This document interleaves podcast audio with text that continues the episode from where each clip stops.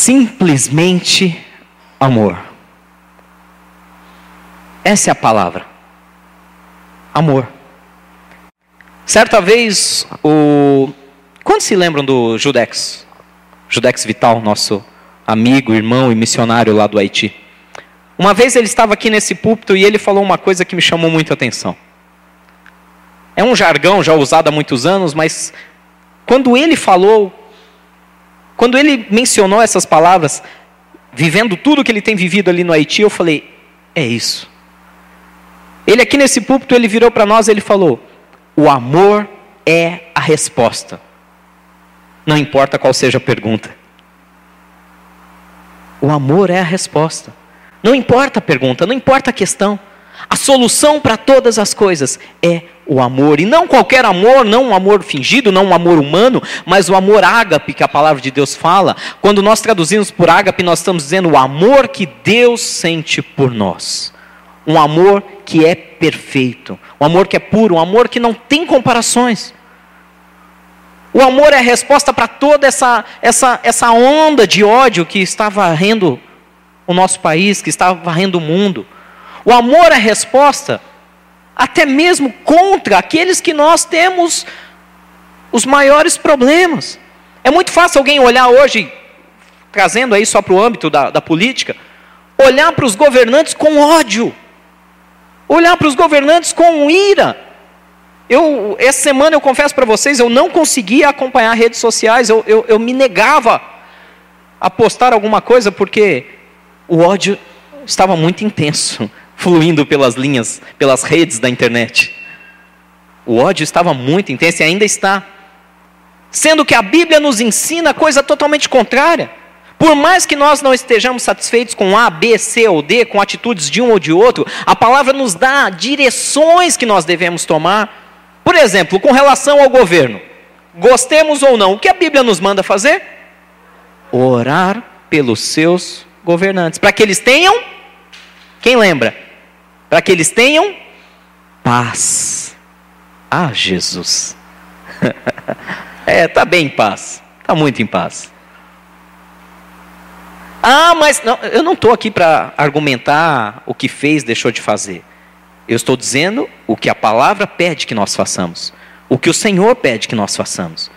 E esse é o problema. Nossas convicções, nossas ideologias estão tomando conta do amor da palavra de Deus. Estão se sobrepondo ao amor que Deus nos ensina. Orai pelos seus governantes, para que eles tenham paz, para que eles tenham sabedoria no governo. Se vai sair, se vai ficar, não cabe a nós. Nosso papel como igreja é orar, é declarar simplesmente o amor de Deus. Aqueles que pensam igual, diferente, simplesmente o amor de Deus. Dentro dos nossos relacionamentos, dentro dos nossos casamentos, Muitas vezes, sabe o que falta? Ah, pastor, falta diálogo. Ah, falta compreensão. Falta companheirismo. Falta simplesmente amor. Vamos lá comigo, vocês vão entender melhor. Em 1 Coríntios, livro de 1 Coríntios, capítulo 13, não tem como eu não citar esse texto, creio que muitos de vocês já o conhecem. 1 Coríntios, capítulo 13, versículo 1 diz assim: Ainda que eu fale as línguas dos homens e dos anjos, se eu não tiver amor, Serei como o sino que ressoa, ou como o prato que retine. Ainda que eu tenha o dom de profecia, e saiba todos os mistérios e todo o conhecimento, e tenha uma fé capaz de mover montanhas, se eu não tiver amor, eu nada serei. Ainda que eu dê aos pobres tudo o que eu possuo, e entregue o meu corpo para ser queimado, se eu não tiver amor, nada disso me valerá. Nada. O apóstolo Paulo ele é muito claro que ele diz: você pode ter o todo conhecimento do mundo, você pode ser a pessoa mais sábia desse mundo, você pode possuir as maiores riquezas desse mundo, você pode ser tão, mas tão solidário, a ponto de entregar todos os seus bens para um pobre, ou para os pobres, de vender todas as suas, sei lá, propriedades, e entregar aos outros. Você pode ter todas essas características. Você pode falar a língua dos homens e dos anjos. Ou seja, você pode ser o mais espiritual que você achar que é. Mas se tudo isso não for recheado com amor, de nada vale. Quem gosta de cachorro quente aqui? Pergunta simples. Eu gosto de cachorro quente. Eu gosto bastante. Na verdade, eu gosto de tudo quanto é lanches, é, os junkie foods da vida. Qualquer porcaria, literalmente falando. Qualquer coisa que seja não nutritiva, porém saborosa. Eu gosto. Eu me lembro que. Não sei se vocês sabem dessa história, mas cachorro quente é uma coisa muito regional. Apesar de ser inventado nos Estados Unidos, cada local que você vai, ele é completamente diferente. Eu me lembro a primeira vez que, que eu, numa cidade do interior, eu, daqui de São Paulo, eu pedi o cachorro quente e não veio o purê de batata. Aqui, para quem não sabe, né, aqui na nossa região, Grande São Paulo, é muito comum o cachorro quente vir acompanhado de purê de batata. E eu achei tão estranho aquilo, eu falei, não tem purê? E o cara da, da barraquinha de cachorro quente me olhou com a cara mais esquisita ainda, tipo, purê? Eu, é, purê de batata. Ele, não. Eu, tá bom. Você vai para outras cidades, região sul do país, você encontra outras coisas. E às vezes você olha e pergunta: mas não tem milho verde? Milho verde?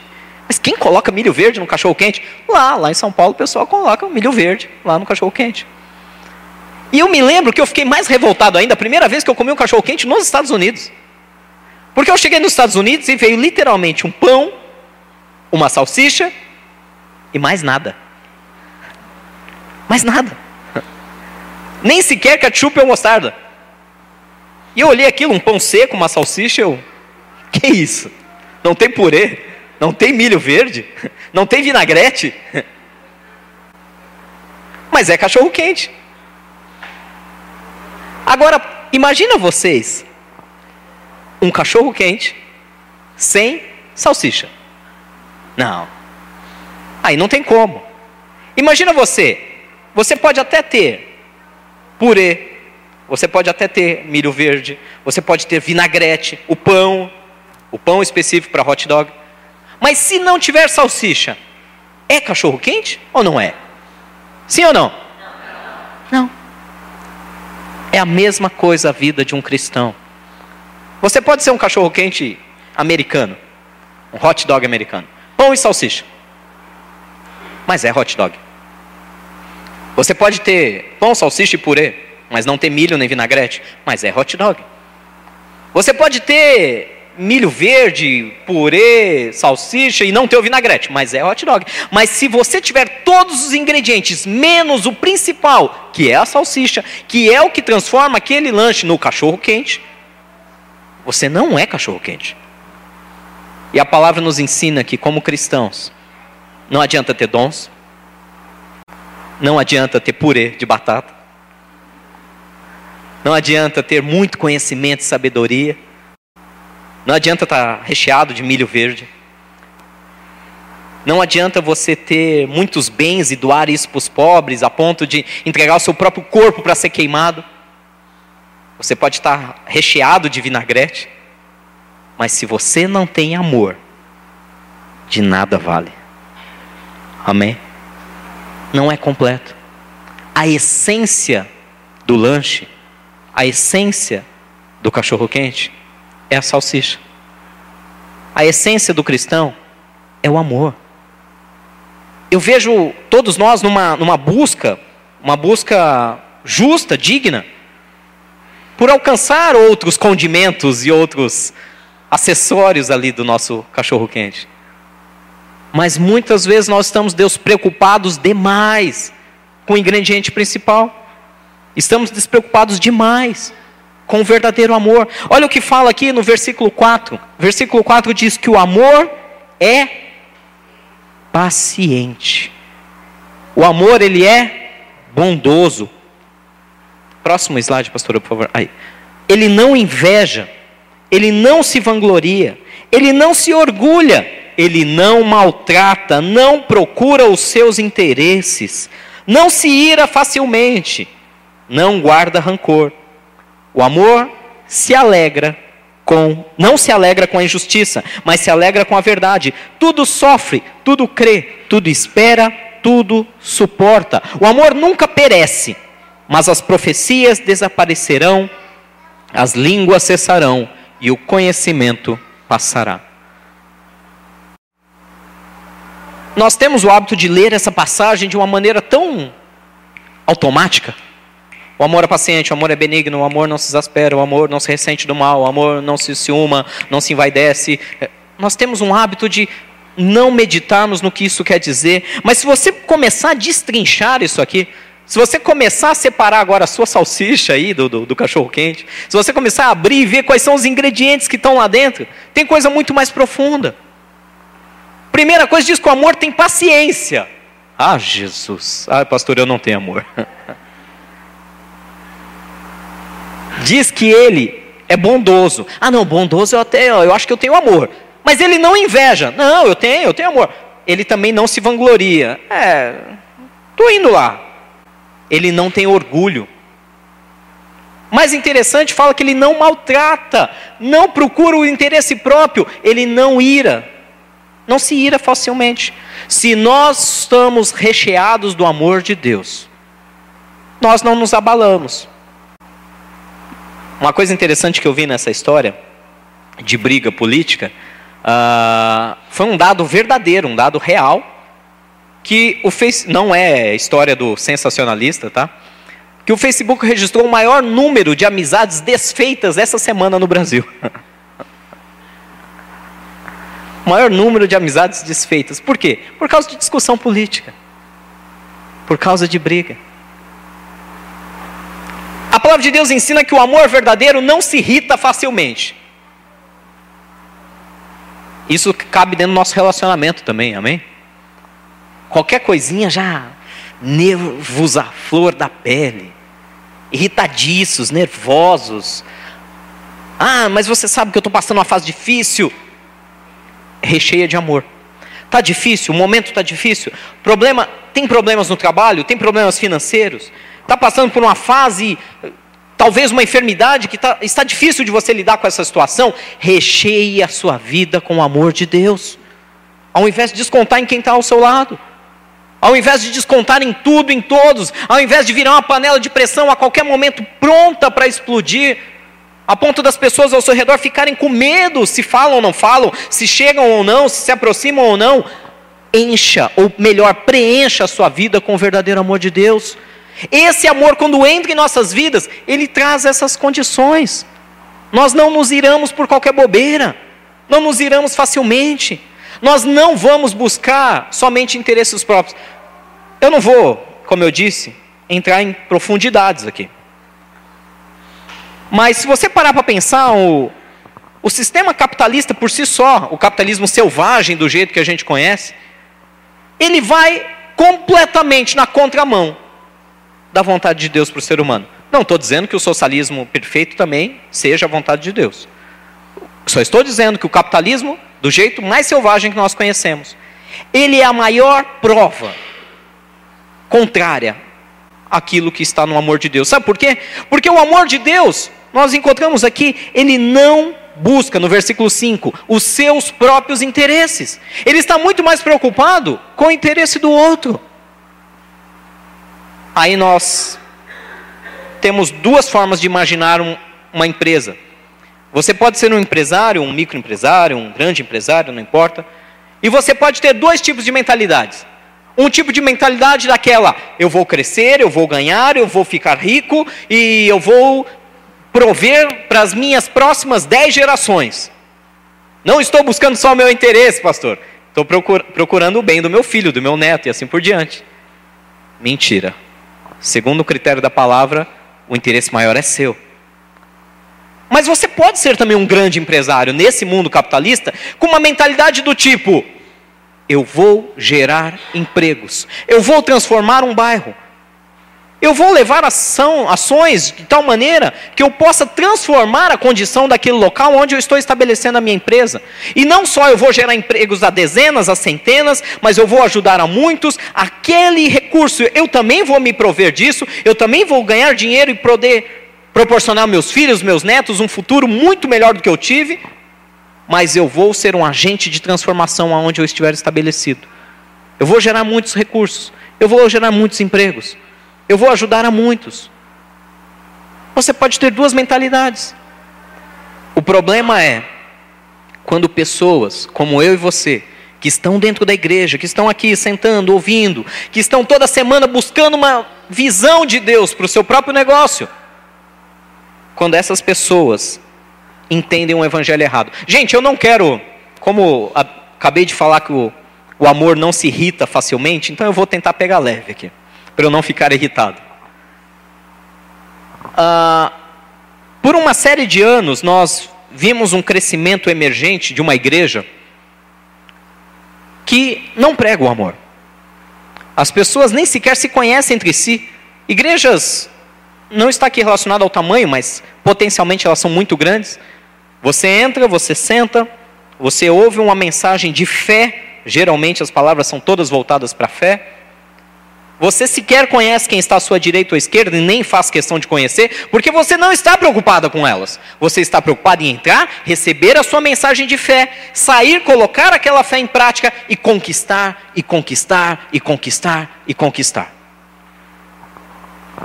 Essa é uma igreja que tem crescido muito nas últimas décadas. Um tipo de igreja tem crescido muito nas últimas décadas. E por que isso acontece? Porque é ensinado a essas pessoas que elas vão ali para buscar a solução do problema dela. A direção para o crescimento dos recursos da empresa dela. Ali elas são ensinadas a colocadas em provas com relação à fé, a ofertar e a ofertar mais e a ofertar o triplo, o quádruplo e quanto mais ela puder, porque quanto mais ela demonstrar a sua fé através de dinheiro, mais ela retomará na sua vida financeira e profissional. Essa igreja cresce que é uma maravilha. Em números ela cresce a cada dia. Em amor, eu tenho minhas dúvidas. Em amor eu tenho minhas dúvidas. Se esse tipo de evangelho é um evangelho que prega que a pessoa tem que somente conquistar, conquistar, crescer, sem olhar ao lado, sem se preocupar, sem olhar para o irmão que está a necessidade, que está aí sentado ao seu lado. Jesus disse que uma igreja verdadeira era aquela que mantinha comunhão uns com os outros. Ela era aquela na qual eles choravam juntos, oravam juntos e se alegravam juntos.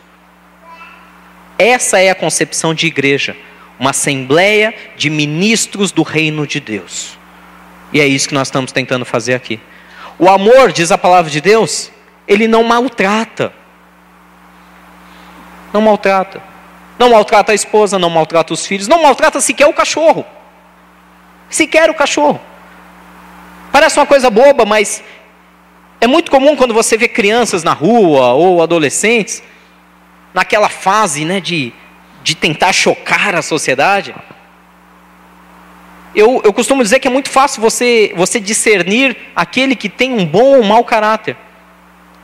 É só você ver uma criança maltratando um animal, você percebe, esse aqui precisa ser trabalhado, precisa ser moldado, porque ele não tem um pingo de amor, a ponto de maltratar um ser indefeso. O, o mesmo vale para os seres humanos adultos que maltratam suas famílias, que maltratam os seus funcionários. Pessoas que agem o tempo todo maltratando, essas pessoas, diz a palavra de Deus, não conseguem ter o amor. Porque, se você for comigo ali, ó, no versículo 7, diz que o amor de Deus tudo sofre, tudo crê, tudo suporta e também tudo espera. Pastor, não estou entendendo. Como assim o amor sofre qualquer coisa? Eu vou explicar melhor para você. Ah, há um tempo atrás, uma pessoa me perguntou, e a gente estava num debate, sobre os casos daqueles cristãos sendo mortos, degolados pelo grupo radical uh, islâmico, pelo ISIS. Creio que todos vocês, todos aqui viram alguma coisa disso na internet, nos jornais, mortes realmente muito brutais, Pessoas sendo queimadas dentro de gaiolas, outros sendo afogados, outros sendo simplesmente degolados na, na orla da praia, outros sendo executados com tiros. E uma pessoa me perguntou, falou, pastor, sabe o que me, me chama atenção? Me chama atenção que os caras não tentavam nada, não falavam nada, ficavam quietinhos ali, morriam.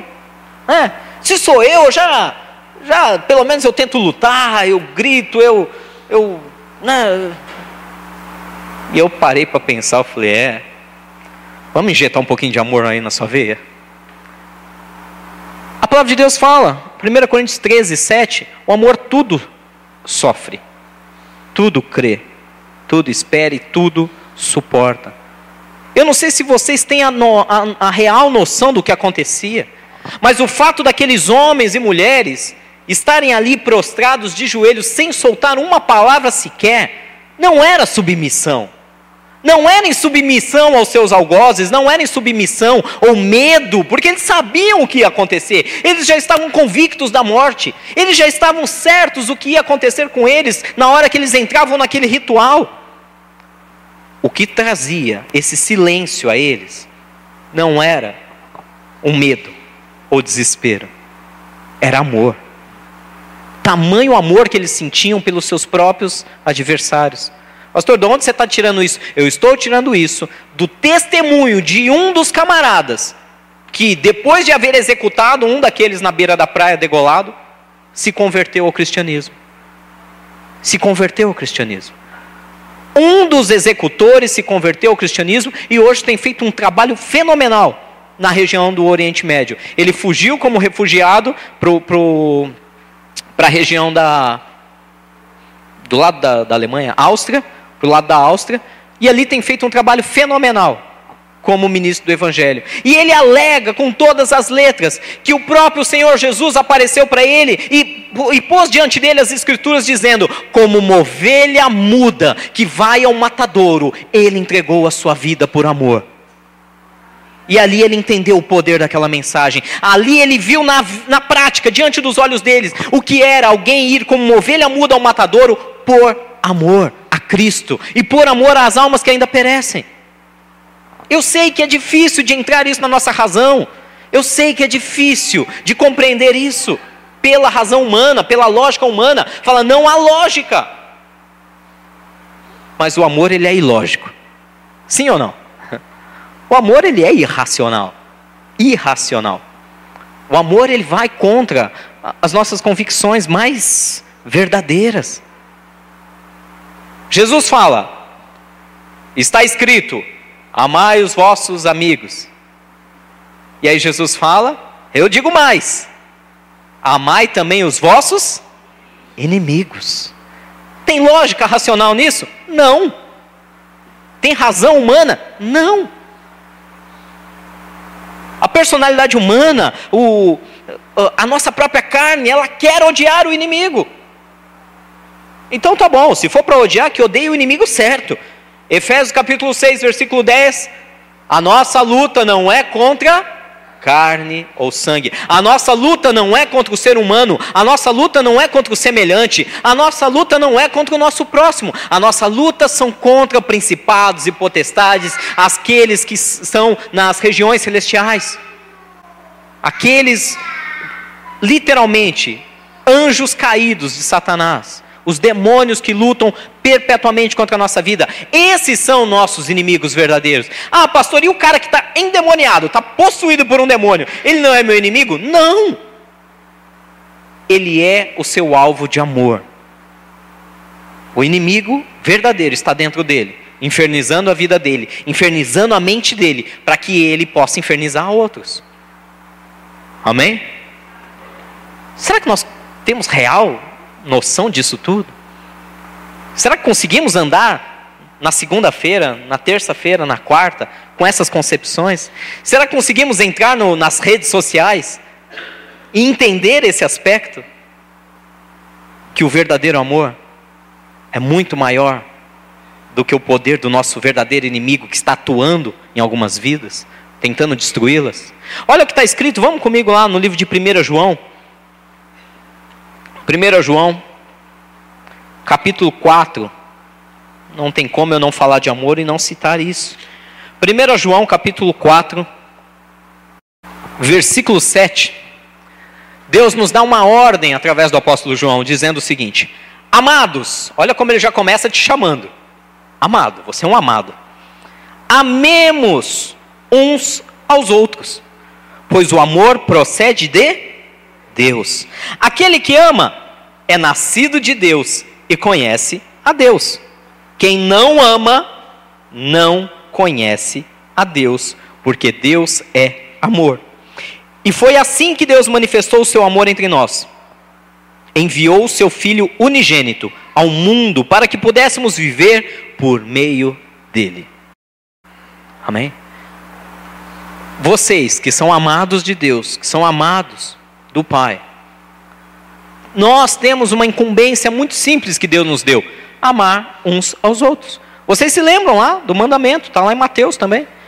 Amemos uns aos outros. Por quê? Porque o amor, o verdadeiro sentimento de empatia, de querer ajudar, de querer se doar, de querer de agradar aquela pessoa de qualquer maneira, esse verdadeiro sentimento procede de Deus. E quem não tem esse sentimento, quem não consegue sentir isso por alguém, não é nascido de Deus.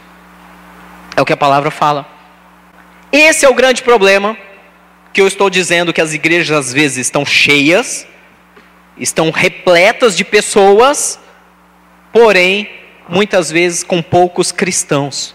O cristão verdadeiro, aquele que segue os passos de Cristo, aquele que imita ao Senhor Jesus Cristo, o pequeno Cristo, essa é a tradução literal. O verdadeiro cristão, ele ama. Porque se ele não ama, ele não nasceu de novo em Deus. É o que a palavra fala. Se eu não tenho amor, se eu não sinto amor, talvez eu não tenha nascido de novo. E alguns de vocês agora podem estar até se perguntando: puxa, pastor, eu, eu amo minha família, eu amo uh, meus irmãos, eu amo meus amigos, mas eu não, eu não consigo ter esse sentimento por alguém que eu jamais vi. Eu, eu não consigo ter esse sentimento por alguém que, sei lá, por um bandido, por um criminoso, por um, por um corrupto. Eu não consigo ter esse sentimento de amor. E aí vem a grande pergunta. Jesus falou isso com Nicodemos, lembram disso lá no Evangelho de João, capítulo 3? É necessário nascer de novo. O que é nascido da carne é carne, o que é nascido do espírito é espírito. E aqui ele fala que se nós não amamos, nós não conhecemos a Deus, nós não nascemos de novo. O, a prova do maior, a maior prova do verdadeiro nascimento a maior prova que você realmente nasceu de novo em Cristo Jesus não está externamente, não está nas suas roupas, não está nas suas palavras, está no que você tem lá dentro. E aí vem o grande problema.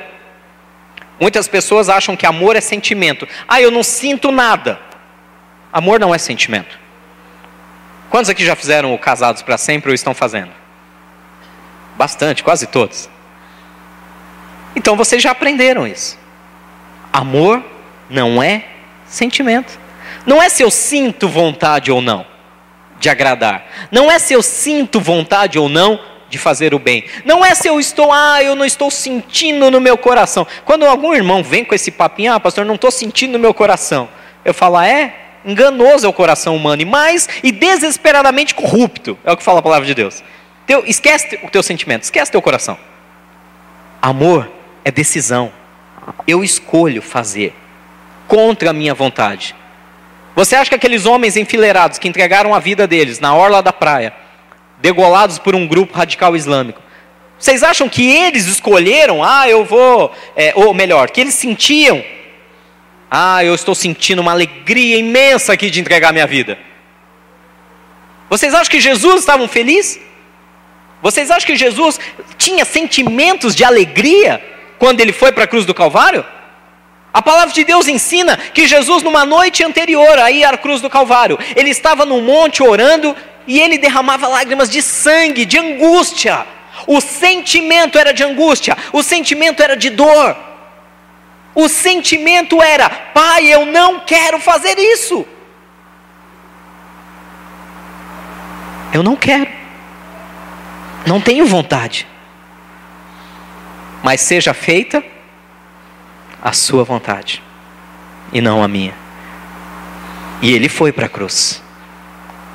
Ele foi para a cruz além dos desejos dele, além dos sentimentos dele. Então, meu irmão, pelo amor de Jesus Cristo, pare de basear as tuas decisões nos teus sentimentos. Teus sentimentos são falhos, são enganosos, são limitados como os meus.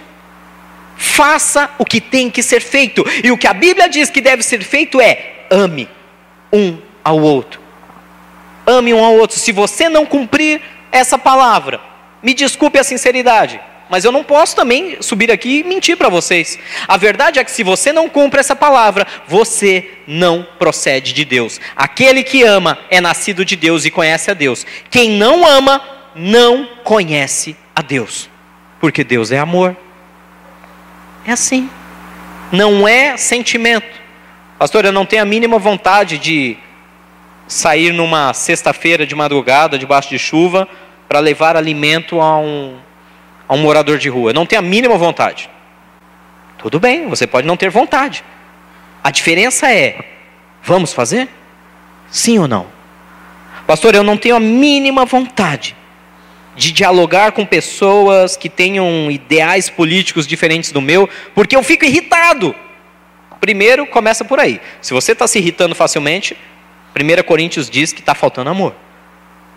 E se você não quer trazer essas pessoas, esquece o debate político, mas a Cristo, se você não quer se misturar com pessoas nesse mundo, para mostrar para elas que existe uma salvação, uma solução, além da vida delas, então está faltando amor. Pastor, eu sou, eu sou, eu sou tímido, eu sou antissocial, é meu jeito, é meu, eu fui assim desde criança. Encha a sua vida de amor, eu te digo, meu irmão. Encha a sua vida de amor. Porque a partir do momento que nós fomos inundados por esse amor de Deus, mesmo contra a nossa vontade, mesmo contra o nosso sentimento de timidez, nós vamos dar passos e vamos alcançar pessoas. É assim que funciona. Pastor, eu, eu não sinto vontade. Eu também não. Eu sou hipócrita se eu dizer que na maior parte do tempo eu sinto vontade de fazer algo. Algo no sentido do amor. Mas amor não é sentimento, é escolha, é decisão. Eu escolho amar. Eu escolho fazer a vontade de Deus. Amém? E olha por quê? Porque foi assim que Deus manifestou o seu amor entre nós. Ele enviou o seu filho unigênito ao mundo para que pudéssemos viver por meio dele. Você pode viver uma vida comum, cotidiana, você pode viver uma vida por meio de Jesus Cristo. Sabe, gente, é, para você entender melhor onde eu quero chegar, existe um conceito de que nós enxergamos a sociedade através de lentes da nossa própria cultura. Como isso funciona? Vou dar um exemplo. Eu nasci num, na periferia de São Paulo, um bairro muito pobre, tive uma infância, uh, podemos dizer assim, difícil, marcada por violência, por, por amigos perdidos para tráfico, para crimes. Um local, uma realidade completamente diferente. Apesar de ter toda essa infância marcada por isso, por criminalidade, o meu pai, o meu pai, ele é um policial militar. Então, eu tenho o meu, meu próprio. Eu adaptei, eu criei as minhas próprias lentes da minha cultura. O que, que eu quero dizer com isso? Quando alguém vem e critica a polícia militar, para mim, na minha mente, no meu, no meu óculos, de ver as coisas, quem é o primeiro policial que eu vejo à minha frente? O meu pai. E por ver o meu pai como representante da polícia militar, eu fico triste quando alguém critica as ações em geral da polícia militar, quando generalizam, porque eu sei como o meu pai era. Eu sei como era o trabalho dele. Então a minha lente cultural, vocês estão entendendo? É sempre um bom olhar para a polícia militar daqui do estado, porque eu visualizo nessa minha cultura, nessa minha lente cultural, esses meus óculos de cultura, eu vejo o meu pai. Você pode ter uma realidade completamente diferente da minha. Você pode ter crescido numa condição aonde, por algum motivo, a polícia militar sempre oprimiu a sua vida ou a sua família. De tal maneira que quando você pensa nessa instituição, na polícia militar, A sua lente cultural é que aquela instituição não presta, ela é ruim, ela é maldosa.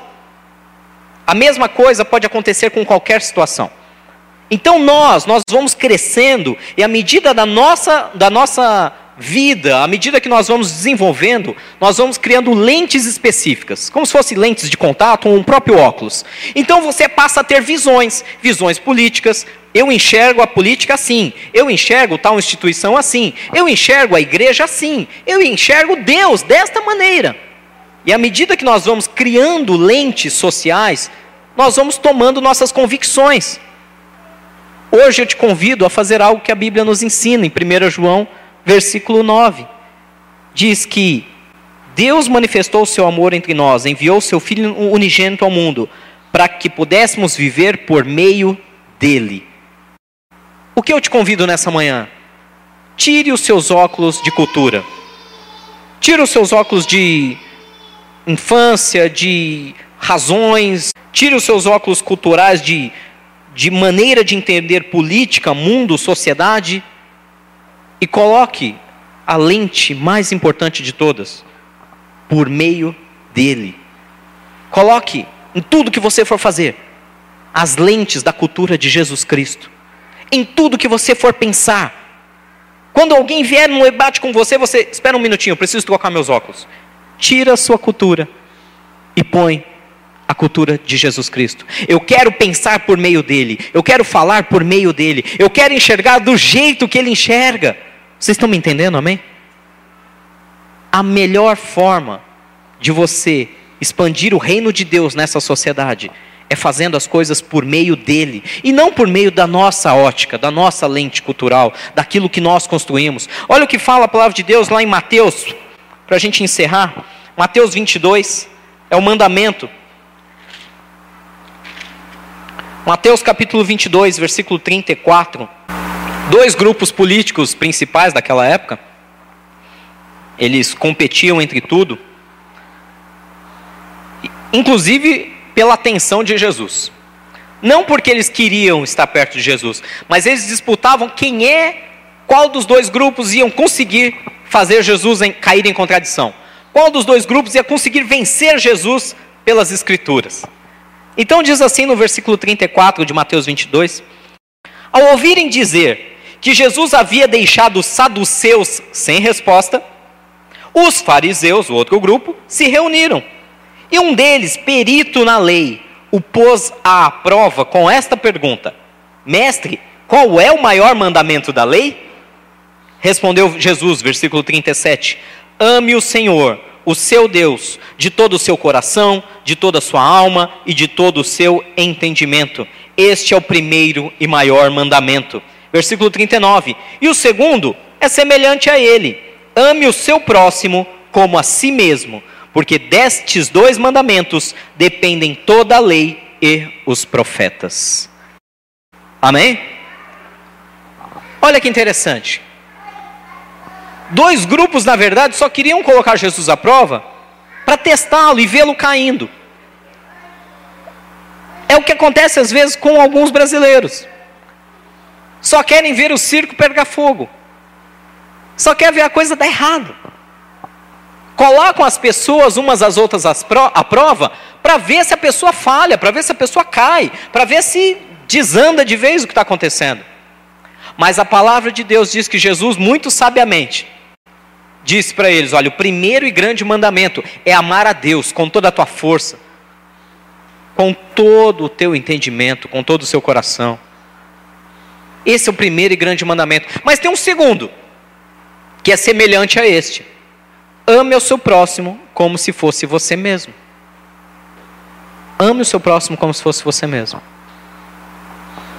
Eu acredito, pelos meus anos de caminhada cristã, que se tem uma coisa difícil de viver nessa terra, é amar o nosso próximo como se fosse nós mesmos. Não estou falando de palavras. Estou falando de fato, de atitude, de decisão. Amar o nosso próximo como se fosse eu mesmo. Desejar exatamente para uma pessoa que talvez eu nem goste dela, por causa de discordâncias mil. Conseguir desejar para aquela pessoa que eu nem tenho sentimentos de empatia, tudo o que há de melhor no mundo, assim como eu mesmo. Desejo para mim. E sabe por que eu falo isso? A coisa mais importante que já aconteceu na minha vida, o momento mais importante da minha vida, foi o dia que Deus me alcançou.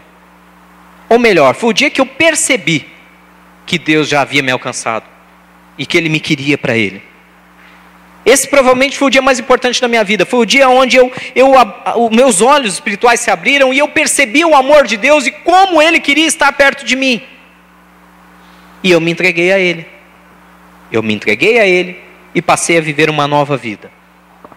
E aí eu penso, se eu realmente amo alguém a ponto de desejar o que há de melhor para essa vida, a coisa mais importante que eu devo desejar para alguém é que ele tenha um encontro íntimo, real e pessoal com Deus.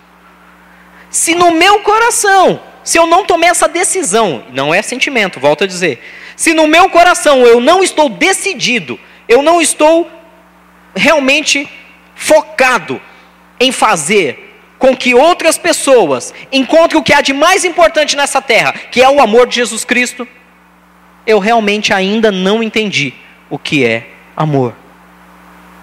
Eu ainda não entendi. Eu desejo ótimas coisas, eu desejo que se alimentem, que se vistam bem, que tenham uma vida de paz. Mas e daqui 70 anos? E daqui 100 anos? Aonde eu e você estaremos daqui 100 anos? Nós sabemos. Pela palavra de Deus, nós sabemos aonde estaremos.